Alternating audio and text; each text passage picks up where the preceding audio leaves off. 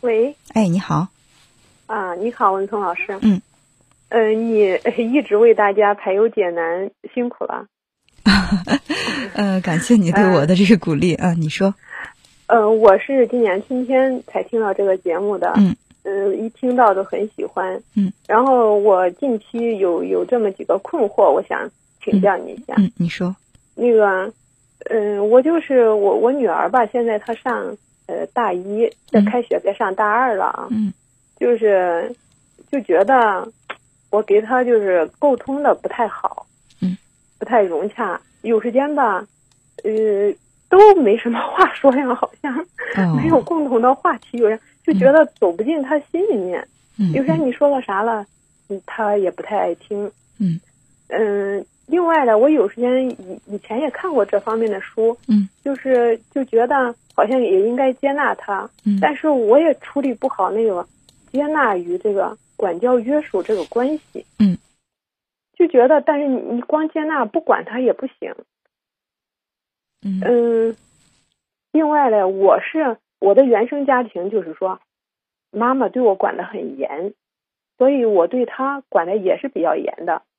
嗯，但是他有时间就不太喜欢了，反正有时间就是看到他哪儿有毛病了、不顺了，就是想提醒提醒他嘛。嗯，但是他不太高兴。哦，本来也是想着叫孩子过假期得高兴一点啊。但是，就是经常就会出现一些别扭。哦，我听你说话的意思是，今天你们有一些小摩擦吗？就是反正，嗯，有时间吧，散步了，干啥了，还还可以。嗯。但是，反正有时间不太高兴的时候多一点。嗯嗯。另外，我还有一个困惑就是，呃，我觉得俺俩的性格不太一样。嗯。我也不太了解他这种性格的特点，反正他就是，我就觉得可能是以前吵他的多。他有点倔，嗯，不太爱说那么多，然后还有他这个现在十九岁了，嗯，我也不太了解这个十九岁的孩子，像他们这个特点啊，嗯，呃，我记得前一段时间呢，有一部应该是个电视剧还是什么，就是当青春期遇上更年期。哦，以前好像也看过一些，是吧？啊，就在这个年龄阶段，十九岁嘛，他应该处在这个青春期。然后往往呢，到了这个阶段，那父母呢已经是，呃，开始逐步的，最起码是向这个更年期靠近这样的一种状态。对对对。那都是人生就是发展的两个呃非常重要的阶段，都是可能会出现一些情绪上的不稳定。啊，比如说我们平时是一个情绪比较平和的人，但是好像就是到了这个更年期的时候，就会莫名其妙的容易生气，容易发怒。那小孩本来也是一个挺乖巧听话的，到了青春期他会总是有那么点拧巴。那么两个处在这个比较关键的特殊的时期的人在一起出现矛盾和摩擦，呃，这是很正常的。所以说，你的这种困扰，我认为它不是一个很个性化的东西，应该算是一个。呃，比较个呃比较共性的吧，就是青春期的孩子跟爸妈多多少少都会有一些这种冲突的，有的严重一些，有的轻微一些，有的明显一些，有的不明显，就是冲突的方式不一样。有的是软抵抗，你说你的，我干我的，反正我也不跟你吵，但是我就让你觉得我刀枪不入的那种感觉。有的呢就是他不爱听了，他都把门上去了。有的是那种直接的冲突，就是你说我一句，我回击你十句，反正就要不然的话就会吵起来。还有一些呢，就是我也不回击，呃，我呢也不软抵抗，那我就顺着你来呗。到最后呢，这小孩就变成了一个没有主心骨的孩子，所以就是。呃，本身养育孩子就是一个操心的事情。我们会发现，有的家长说：“哎呀，我这孩子特别的省心，根本不用我操心，乖巧的很。凡事就是过于乖巧，让家长一点心都不操的孩子，他们长大一定会让家长操心，因为他没有这种独立的思考能力，独立处理处理问题的，什么都听家长的。那早晚有一天，他要自己去面对自己的工作、学习、生活，甚至面对自己的家庭，那他就缺少了这样的一种能力。”所以，从教育的角度来讲，我们今天其实前半部的内容也是谈到了孩子的教育哈。从教育的角度来讲，青春期的孩子如果出现一些叛逆的情绪是好事儿，这是孩子在形成自己独立个性的一个非常关键的时期。哦，嗯，就是也也是嗯比较正常，是吧？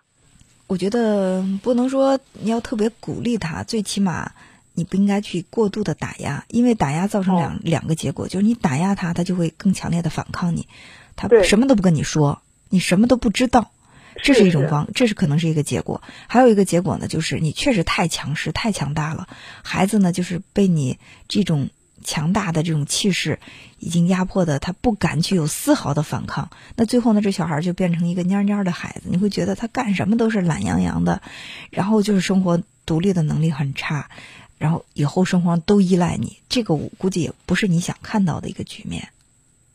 对，嗯，譬如说，我给你举几个例子，嗯，就是呃，我是希望，反正他在学校表现的还蛮蛮好的，呃，也也能自立自己的事情，但是。暑假了，一回来了，就是好像还是有点依赖心理。嗯嗯，呃，像他买了一条裤子，这个裤腰有点宽，他想让我给他缝一下。嗯，我说我教你，嗯，我给你说着你缝。他说我缝不好。嗯，我说我给你缝一个，你看着。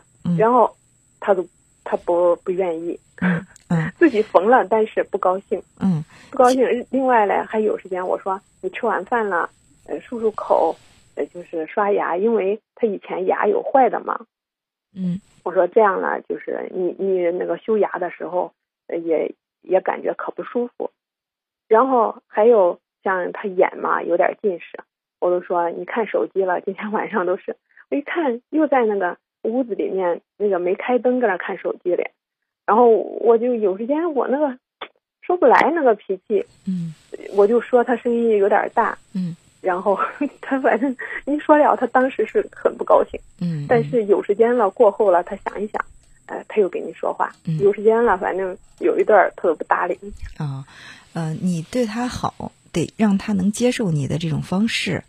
比如说，你不要直接说你又看手机了，你看你的眼睛都成什么？你这样说，他肯定会觉得烦。他正在兴头上嘛，是吧？嗯。呃，然后你可以转移一下，说：“哎呀，别玩手机，咱们出去溜达溜达吧。”然后就用另外的一个，就是他能够激起他兴趣的一件事儿，转移他的注意。然后呢，就是在你们比如说你们出去散步了，去溜达了，然后你可以再引到这个话题，说：“哎呀，我觉得 这有双好眼睛真的是太好了哈！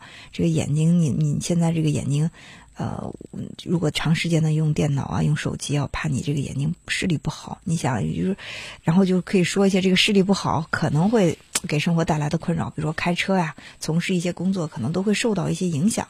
然后这个时候他更容易接受。你让就是在他正在兴头上的时候，你一下把他的这个呃高兴的事儿给打断了，他就算知道你说的有道理，他在情绪上他是烦的。而且这这个时候，小孩的自尊心又特别敏感，他知道自己做错了，冲你发火是不对的，他又不想低头跟你认错，时间长了，这个关系就僵到这儿了。所以，其实我觉得不仅仅是跟孩子的交流，呃，包括我们跟其他的家庭成员、跟爱人呢，包括跟同事、朋友，呃，我认为用一种更婉转的方式来达到自己想达到的目的，这就是一个情商的问题，或者说就是就是一个智慧的问题。对，我就觉得你说话吧，反正就是。呃，可好听。然后我有时间了还可以，但是有时间就管不住自己那种脾气。本来就是我妈原来脾气也不好。嗯。呃，小时候她管我挺严的。嗯。呃，我觉得我也习惯了。嗯。所以现在我我还是那种模式样，有时间也想着改变一点。嗯。但是，呃，习惯性的有时间就很直率的就说出来。不要对自己的要求那么苛刻。所谓的改变不是推倒重来，而是量的变化。比如说，你以前一个月要跟孩子有四五次的冲突，然后现在呢，你在自己有意识的这种控制之下，减少到了三次，然后又减少到了两次，然后或者减少到两个月才一次，那这个改变就发生了。你要指望着我控制好自己，我从今天开始，我坚决以后不要再跟他冲突了。你给自己定这种不切实际的目标，只有一个结果，那就是根本完不成。嗯，对对，越急越越达不到目的啊。所以就是，如果说在跟孩子这个沟通交流之后，呃，你或者说情绪没控制好，你事后完全可以跟孩子道个歉，你去感受一下，向孩子道歉，孩子对你的那种理解，对你的那种回报，是你意想不到的。哦，尝试着做一做，好不好？行行行。嗯，另外是呃，还有那个，就就像他学这个专业吧，呃，我都说，我说你。那个计划一下，譬如说，嗯，他学习还可以，但是有个别吧，那个门儿不不太好。我说你计划一下，他在假期里面，我觉得他这个计划性不是太强。嗯。然后我想说他吧，但是就是现在他也不听我的，好像。嗯，计划性这个事儿，嗯，首先你孩子的计划性不强不强，你就要去呃问询一下自己，或者说你爱人，你们的对事情的这个计划性怎么样？我们都说孩子有的时候是家长的镜子。呃，我们可能自己的身上的这个问题没有觉察，却可以通过孩子来照到自己。如果你觉得你的计划性很强，你可以跟他一起来做一些有计划的事情，就是我们来一块儿做一个什么事儿吧。我们按计划来，在这种带动之下，他的这种思维处理问题的模式，有可能受到潜移默化的影响，比你去指导他或者是说教他。我们说言传不如身教。是吧？我觉得这种方式会更好。我就说我我可能就是说特别多了。啊，时间关系，我们今天呢就先跟您聊到这儿，好不好？下面还有热心在等待。谢谢文聪老师的好好好好，再见。嗯，再见。好，嗯。